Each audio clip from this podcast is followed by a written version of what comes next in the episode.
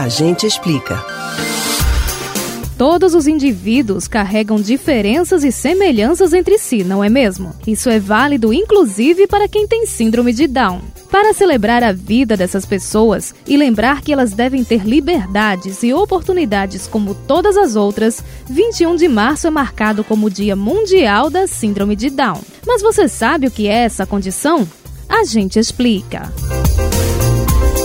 O médico inglês John Langdon Down foi o primeiro a descrever a síndrome de Down em 1866. Embora a condição genética que acabou sendo batizada com o nome do cientista tenha sido descoberta no século XIX, ainda hoje é quem a encare como uma doença. Para ficar claro, a síndrome não é uma patologia, não é desenvolvida depois do nascimento e os pais da criança não têm como causar ou prevenir a ocorrência nem antes nem durante a gestação. O evento genético acontece na hora da concepção do bebê e é marcado pela presença de três cromossomos do tipo 21 em todas ou na maioria das células dele. Isso porque, no caso da maioria dos seres humanos, na hora da fecundação, o zigoto, ou seja, a primeira célula do novo indivíduo, recebe 23 cromossomos do espermatozoide e 23 do óvulo, totalizando 46. Depois, o zigoto cresce e se divide, desenvolvendo o embrião com células teoricamente iguais à primeira,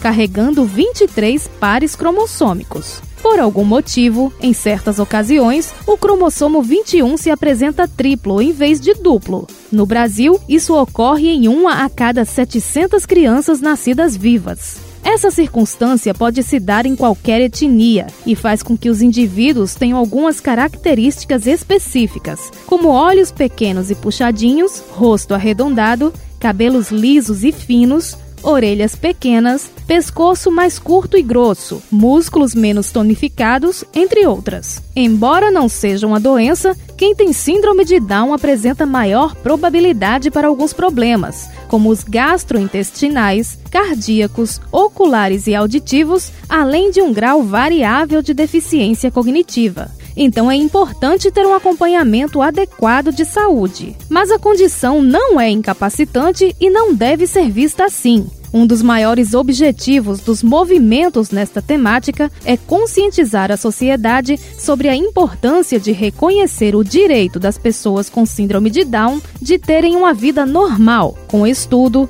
trabalho, relacionamentos e autonomia. Você pode ouvir novamente o conteúdo desse ou outros A Gente Explica no site da Rádio Jornal ou nos principais aplicativos de podcast: Spotify, Deezer, Google e Apple Podcasts. Betânia Ribeiro para o Rádio Livre.